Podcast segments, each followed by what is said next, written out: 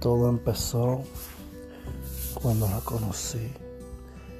La conocí una tarde en un parque. Estaba gris, iba a llover, el cielo estaba nublado.